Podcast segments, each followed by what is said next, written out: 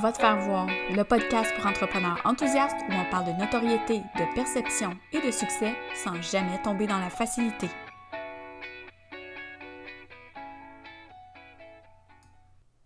Salut tout le monde, j'espère que vous allez bien.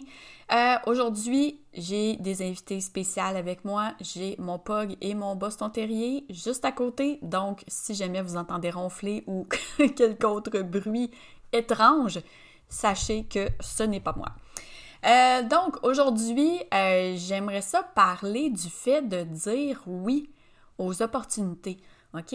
Puis de, décortiquer un peu, saisir les opportunités, là, est-ce que c'est vraiment dire oui à tout?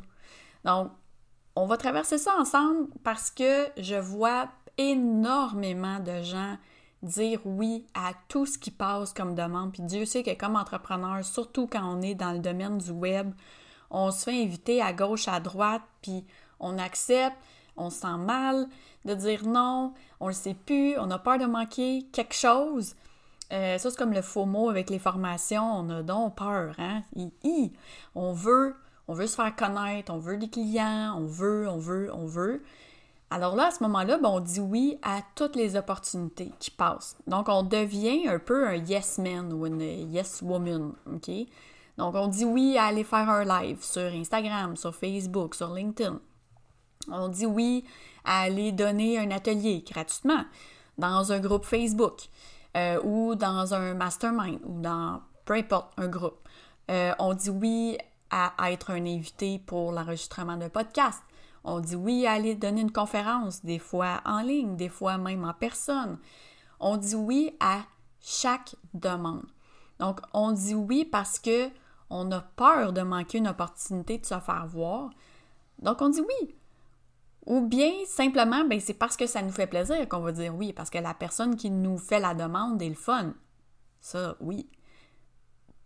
Ou encore, on dit peut-être oui juste parce qu'on n'est pas capable de dire non. Hein? Là, moi, je lève la main présentement, vous ne me voyez pas, là, mais... Tu sais, je suis passée, moi, par tout ça. Par tout ça au fil des six dernières années, puis c'est normal. Par contre, c'est normal de passer à travers ce cheminement-là parce qu'avant de savoir qu'on peut dire non, il faut avoir dit oui un petit peu trop selon moi. Mais en fait, avec ce que je vous partage aujourd'hui, mon but, c'est que vous n'ayez pas besoin de vous rendre au fait de dire non à tout, puis de réfléchir à qu'est-ce qui est vraiment stratégiquement intéressant pour moi, pour mon entreprise. Donc, à combien de choses est-ce que tu as dit oui, que tu as été euh, payé ou que tu l'as fait gratuitement, qui ont eu aucune foutue retombée? Hein? Je, te, laisse y réfléchir. Il y a probablement plein d'affaires qui te montent en tête présentement. Donc, ça devient hyper important de gérer le flot de demandes qui va provenir de l'extérieur. Donc, tu as tout un travail à faire avant d'accepter n'importe laquelle des demandes qu'on va te faire. Donc, ramène-toi à toi en premier. Tu veux quoi pour ta business? Ton offre, c'est quoi précisément? À quel besoin tu réponds? Qui? Qui t'aide en général avec ton offre? Ces personnes-là qui viennent vers toi puis qui arrivent, euh, qui sont là pour prendre tes, services, ils arrivent d'où? C'est quoi leur situation? Tes compétiteurs, ils font quoi, eux, pour répondre à ce besoin-là aussi? De quelle façon tu te démarques? Parce que ça va devenir vraiment important parce qu'une fois que tu sais qui t'es puis ce que tu as à offrir, ça devient beaucoup plus facile de déterminer à quel genre de proposition tu vas dire oui. OK? Là, je te, laisse une coupe de, notes. Fais juste, tu peux les noter ou tu peux juste y réfléchir. Mais est-ce que le format qu'on te propose, est-ce que c'en est un qui te met à l'aise? Est-ce que tu es hyper gêné de faire la vidéo, mais là, on te propose de, faire une vidéo pour une chaîne YouTube? Tu sais, parce qu'on veut, on veut que tu sois à l'aise. Si tu es à l'aise, ça va couler beaucoup plus. Euh, ça va être beaucoup plus fluide, ça va être beaucoup plus fun. Tu vas te connecter, ça va déjà être comme yes, ça va être le fun, je m'en viens faire quelque chose que j'aime. Si c'est podcast ou si euh, aller faire un atelier dans un groupe, ça t'empêche de dormir pendant une semaine avant, oui, tu pourrais dire oui, en faire plusieurs, puis au bout de plusieurs, commencer à te sentir à l'aise. On s'entend là, moi j'ai pas été à l'aise euh, jour 1 quand j'ai commencé à faire de la vidéo, j'ai pas été à l'aise jour 1 quand j'ai commencé à donner des formations ou à aller donner des conférences. C'est une sortie de zone à chaque fois, c'est sûr. Mais est-ce que tu veux faire ça? Parce que tu n'es pas obligé d'aller sur des podcasts. Tu n'es pas obligé d'être de tous les groupes Facebook pour donner du contenu. Tu n'es pas obligé d'accepter de faire de la vidéo sur les chaînes de d'autres personnes. Ça, c'est toi qui le choisis. OK? Donc, puis tu choisis aussi où est-ce que ta clientèle va se trouver. Est-ce que les clients, les auditeurs, les followers euh, que la personne a, ils, sont du profil que tu recherches ou du moins qui ressemblent beaucoup à ce que tu recherches? Ça, c'est important aussi. On ne va pas aller euh, donner une conférence. Admettons, je donne un, exemple. Euh, ben, le meilleur exemple, c'est l'année passée, quand Stratégie PME m'approche pour OK, mais parfait, tu peux avoir un kiosque, tu peux donner une conférence et tout ça. On le sait que tu t'adresses à des travailleurs autonomes, mais les sujets que tu traites pourraient vraiment intéresser les PME. Puis tu sais, j'en ai déjà parlé, puis c'était vraiment tentant.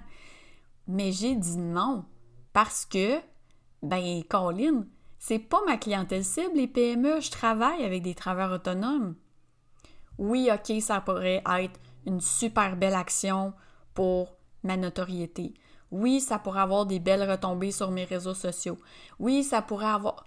Mais en même temps, est-ce que je veux plein de dirigeants d'entreprise qui commencent à me suivre, qui s'inscrivent à mon infolette, qui commencent à écouter mon podcast, puis à partager du contenu, puis ci, puis ça, ou à me référer, quand c'est une clientèle avec laquelle je travaille même pas? Est-ce que je peux aider des PME? Oui. Est-ce que je le fais? Non parce que j'ai décidé de me consacrer à 100% à ma clientèle préférée qui est les travailleurs autonomes. Fait que ça va faire en sorte que je vais choisir, quand je dis oui à quelque chose, je vais choisir est-ce que la, la, clientèle ou est-ce que les gens à qui je vais m'adresser, est-ce que ce sont des travailleurs autonomes déjà en partant? Puis la deuxième étape, est-ce que ce sont des travailleurs autonomes qui offrent des services parce que la très grande majorité de mes clients sont dans le domaine du service. J'irai pas parler dans un groupe de euh, créateurs de, produits, j'en fais à la main. Puis oui, je peux les aider, puis je peux leur donner plein de choses, puis plein de trucs, puis plein de réflexions. Mais c'est pas ma clientèle, donc ça me sert à rien de dire oui, OK? Puis à un moment donné, à force d'en faire, on dit plus oui au nom de l'expérience. Ça va plus être oui, mais, sais, c'est plus lourd, mais c'est pas aligné. C'est pas aligné avec qui j'aide, c'est pas aligné avec ce que je veux moi.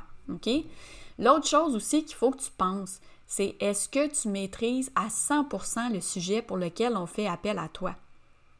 Si on vient me demander de parler de visibilité, mais, euh, je sais pas, orienté euh, Pinterest, je vais dire non.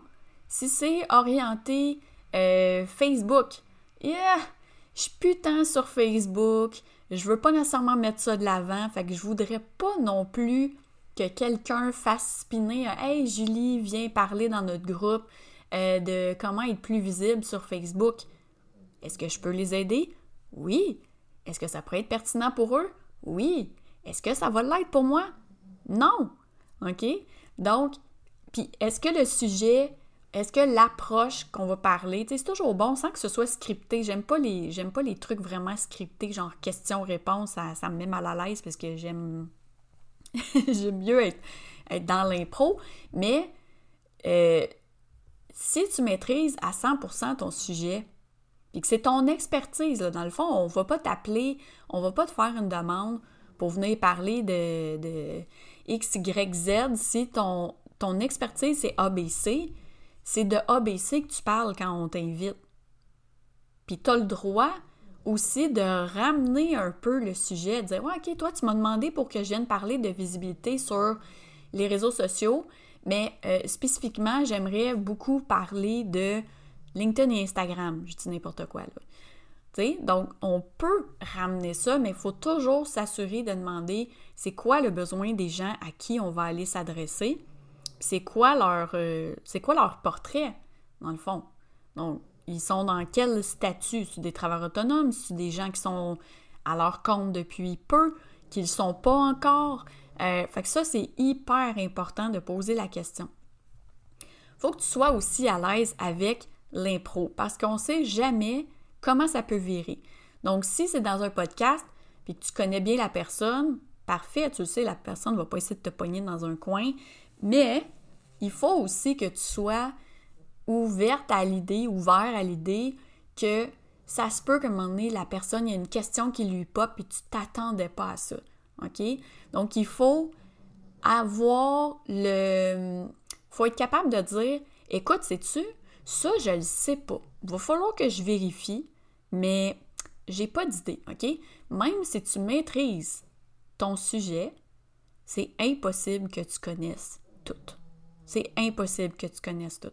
Donc ça, je pense que c'est une belle qualité quand on se fait inviter de dire Garde, je ne sais pas. Si c'est dans un groupe, on va trouver la réponse. Je vais, je vais m'assurer que la réponse vous soit transmise. Ou dans un podcast, ça peut être de donner une référence ou autre. Mais ça devient hyper important qu'on maîtrise notre sujet, mais qu'on soit aussi à l'aise. Mais ça, je pense que ça fait partie de notre personnalité ou pas. Si on est très, très, très structuré, on a besoin de savoir à l'avance les mots qui vont être prononcés, les questions qui vont nous être posées, l'angle précis, alors que moi, je suis plus comme, tu veux parler de positionnement?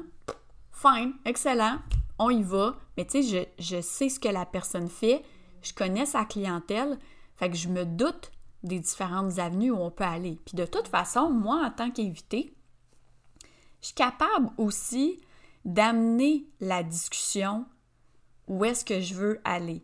Si ça plaît pas à la personne qui m'invite, elle a toujours la possibilité de me ramener, puis on va se trouver comme un juste milieu qui va faire en sorte que ça répond et à son besoin et au mien.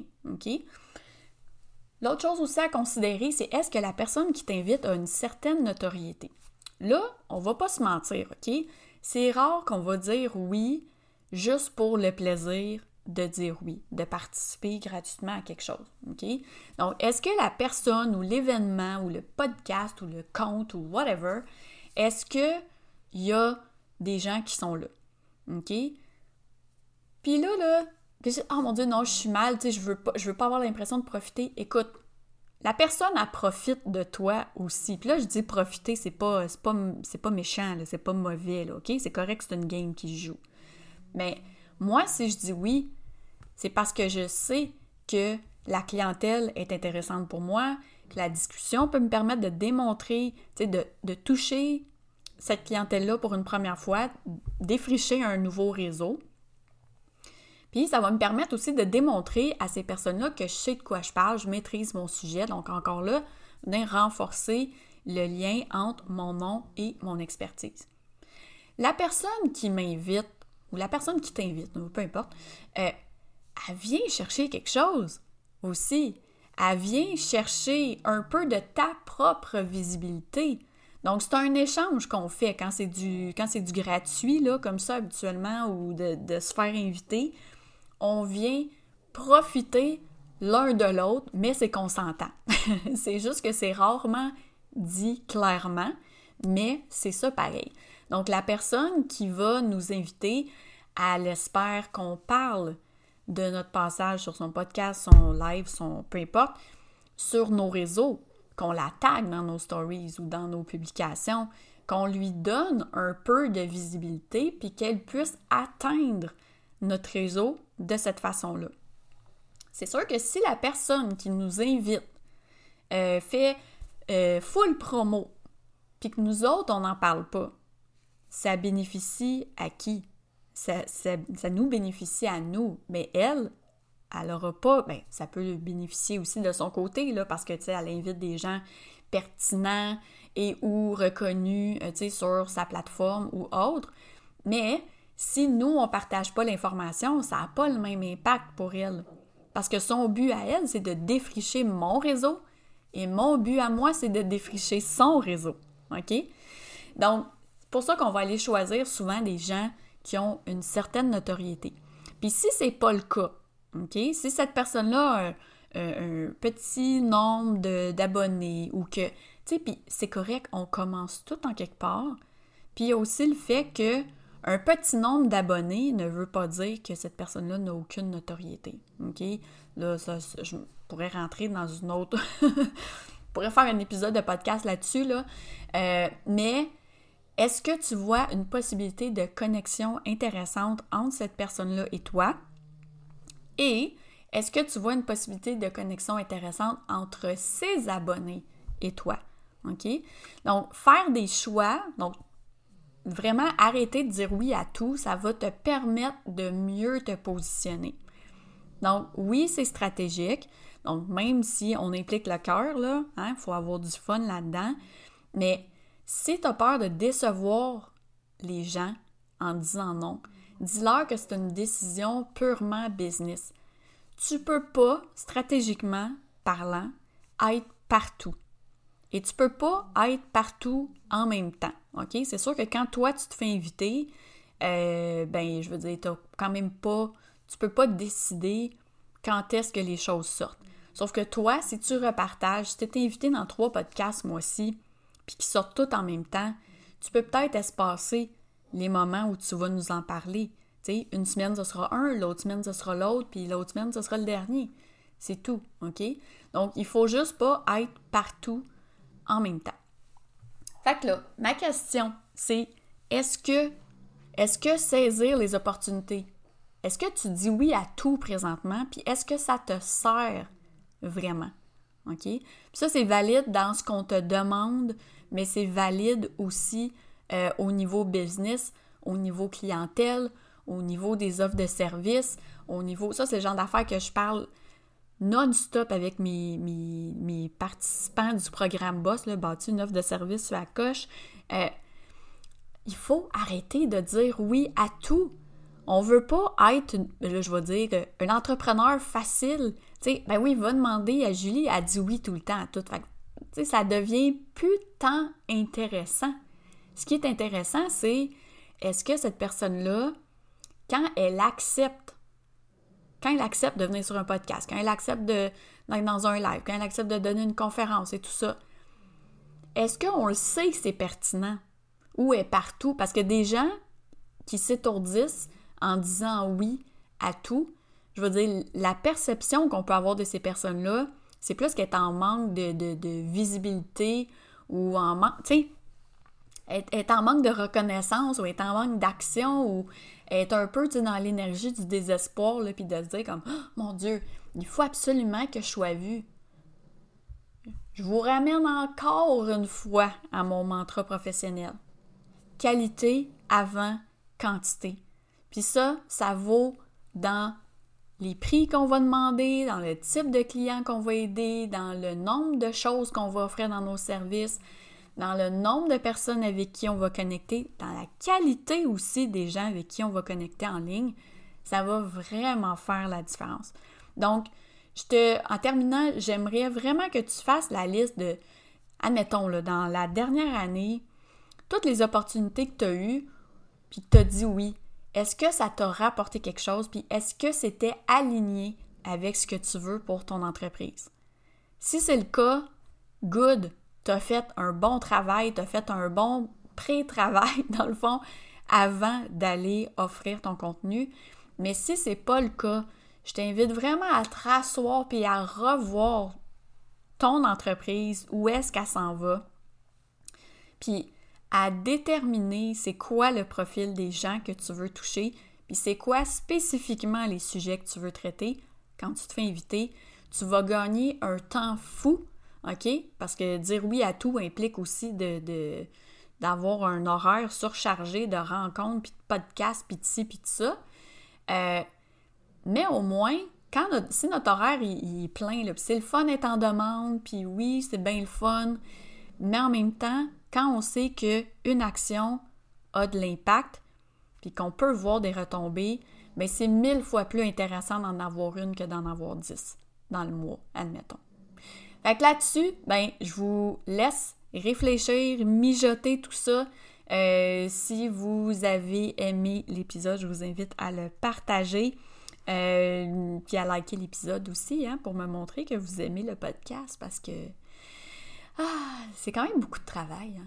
Mais, euh, mais voilà, fait que je vous souhaite une excellente journée, puis on se retrouve dans deux semaines.